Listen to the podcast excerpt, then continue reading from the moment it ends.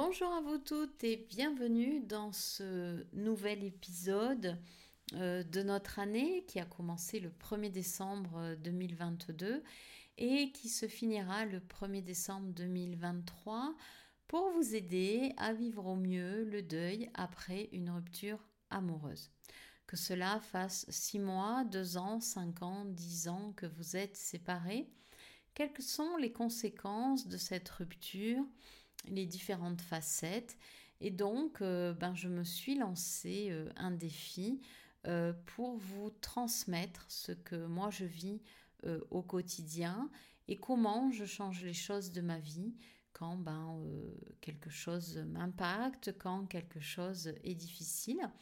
Et donc, j'ai décidé de vous faire part de comment je vis ces étapes de vie aujourd'hui, huit ans après ma première rupture, trois ans et demi après ma seconde rupture et surtout je vous les rattache ben, aux étapes du deuil. Donc n'hésitez pas à la fin si vous avez une question, un doute, une interrogation, soit à la mettre dans les commentaires, soit à m'envoyer un mail à l'adresse mail suivante florence-florence-cohen.fr.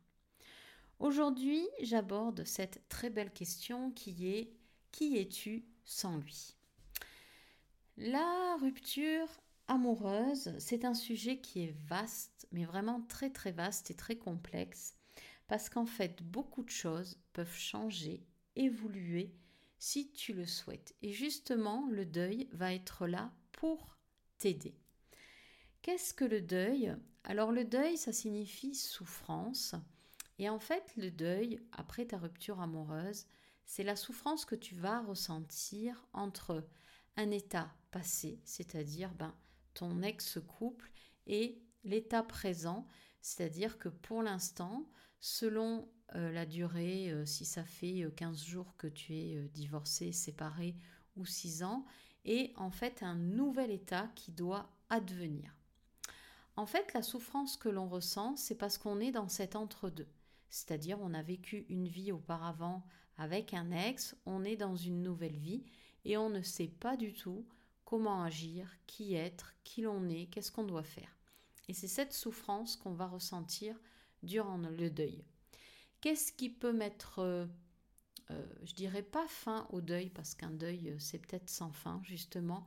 Qu'est-ce qui fait évoluer votre deuil pour le faire advenir beaucoup plus léger, et euh, eh ben c'est tout simplement la façon dont vous allez vivre votre nouvelle vie. Et quelque part, la façon dont vous allez vivre votre nouvelle vie, vous allez devoir faire des choix qui vont être aux antipodes des choix que vous faisiez dans votre ex-couple. Pourquoi? Parce que ces choix, vous les avez faits souvent à deux ou bien pour faire plaisir à l'autre. Et lorsque vous vous séparez, et eh bien souvent cette question qui es-tu sans lui bien vous avez du mal et vous ne savez pas qui vous êtes.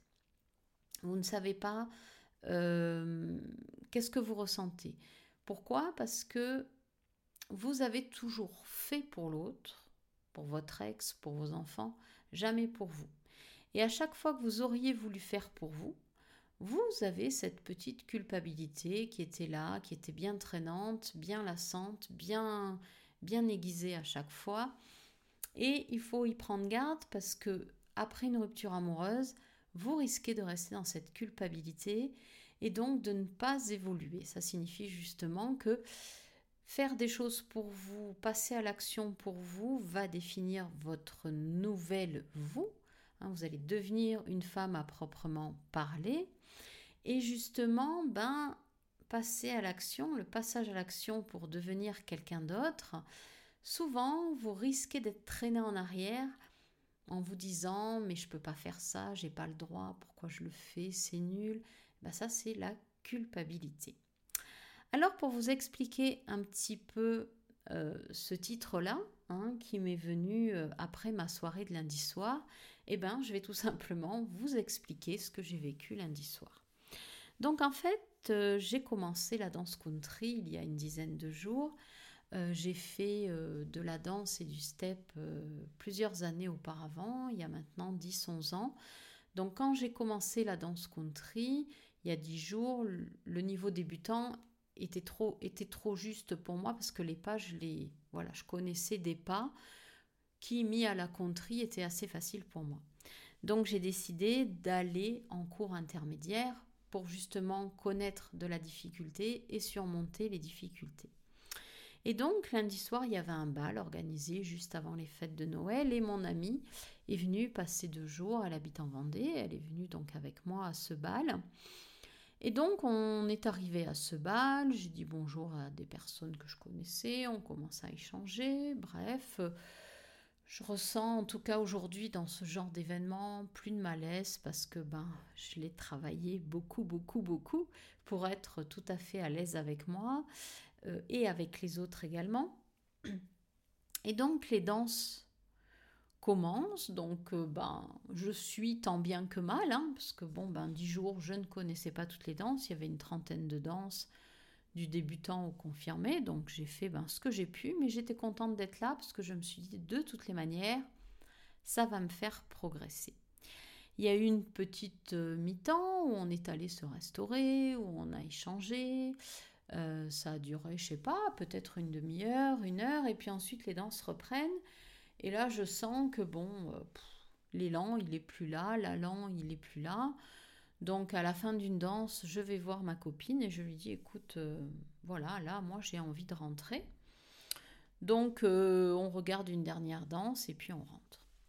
Et puis le lendemain, lors d'une balade, bon, ben elle me donne son point de vue, son malaise de femme qui culpabilise. Hein. Elle, elle est mariée, euh, elle a sa vie, euh, voilà, avec, euh, avec son mari. Elle me dit, mais bon, peut-être qu'on aurait dû rester jusqu'à la fin pour aider à tout débarrasser. alors je lui dis, bah, écoute, chacun va amener quelque chose et chacun à la fin va reprendre son quelque chose certainement en rentrant. oui, mais tu te rends compte euh, on aurait peut-être dû rester encore un peu, enfin on aurait dû peut-être dire au revoir à tout le monde. Et là je lui dis est-ce qu'on a dit bonjour à tout le monde? Et là elle me dit ben non.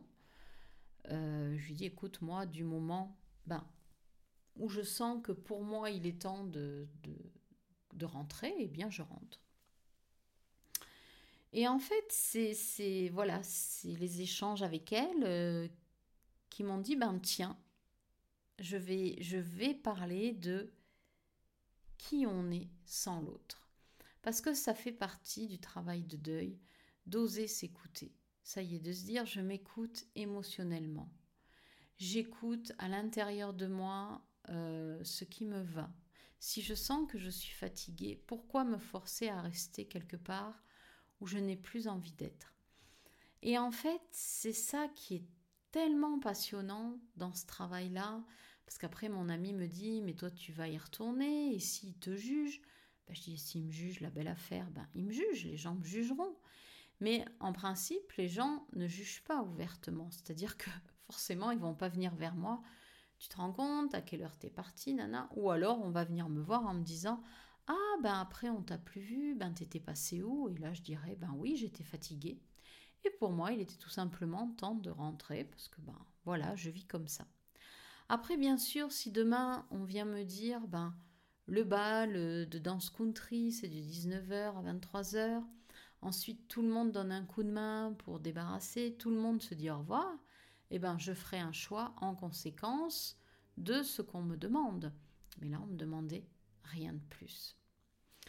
En fait, euh, après une rupture amoureuse, il est important euh, j'ai envie de dire, pour la suite des événements, pour sa propre vie personnelle, pour la vie avec ses enfants, ses parents, de, de vivre déjà une période seule, de s'écouter, de voir ce qu'on ressent quand on est seul, de voir ce qu'on ressent quand on va quelque part. Est-ce qu'on est à l'aise? Est-ce qu'on est mal à l'aise? Est-ce qu'on est jugeante? Vis à -vis des autres vis-à-vis d'une situation. Et en fait, ça, ce sont des signes pour vous permettre de savoir où vous en êtes. Si ce qui va vous permettre en fait de transformer votre deuil euh, en quelque chose de vraiment léger, c'est la façon, euh, que vous aurez en fait de passer à l'action. C'est-à-dire que au début, passer à l'action pour soi, c'est très difficile, mais cependant vous le faites. Vous le faites parce que vous avez des démarches administratives à entreprendre.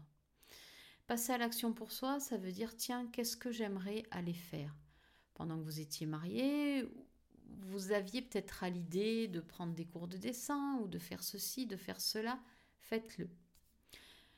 Osez changer si ça vous plaît pas. Et en fait, c'est tout ça qui, mis bout à bout et avec le temps, va faire que vous allez devenir une femme. Et parce que vous n'êtes plus la femme de. Dans un couple, souvent la femme est définie comme femme de. Elle n'est pas, euh, je ne sais pas, Virginie euh, Laguiole, elle est juste euh, femme de Régis Laguiole. Donc quelque part, c'est ça qui est à défaire. C'est-à-dire que vous avez votre propre identité, votre propre marque de fabrique. Vous êtes vous, avec vos sentiments, vos émotions, votre personnalité. Et c'est ça que vous allez devoir dépoussiérer si vous voulez avoir une vie, mais où j'ai envie de vous dire, vous faites ce que vous voulez. C'est ça une vie euh, d'envergure, c'est oser vos choix où que vous soyez dans n'importe quelle situation. Situation facile, plus ou moins compliquée pour vous si vous le ressentez comme compliqué. Vous allez après avoir un tel éventail pour vous permettre d'être bien, ben ça vaut le coup d'être juste vous-même. Si vous ne faites rien, quelque part, si ce travail euh, vers vous, il n'est pas fait, quels sont les, risques?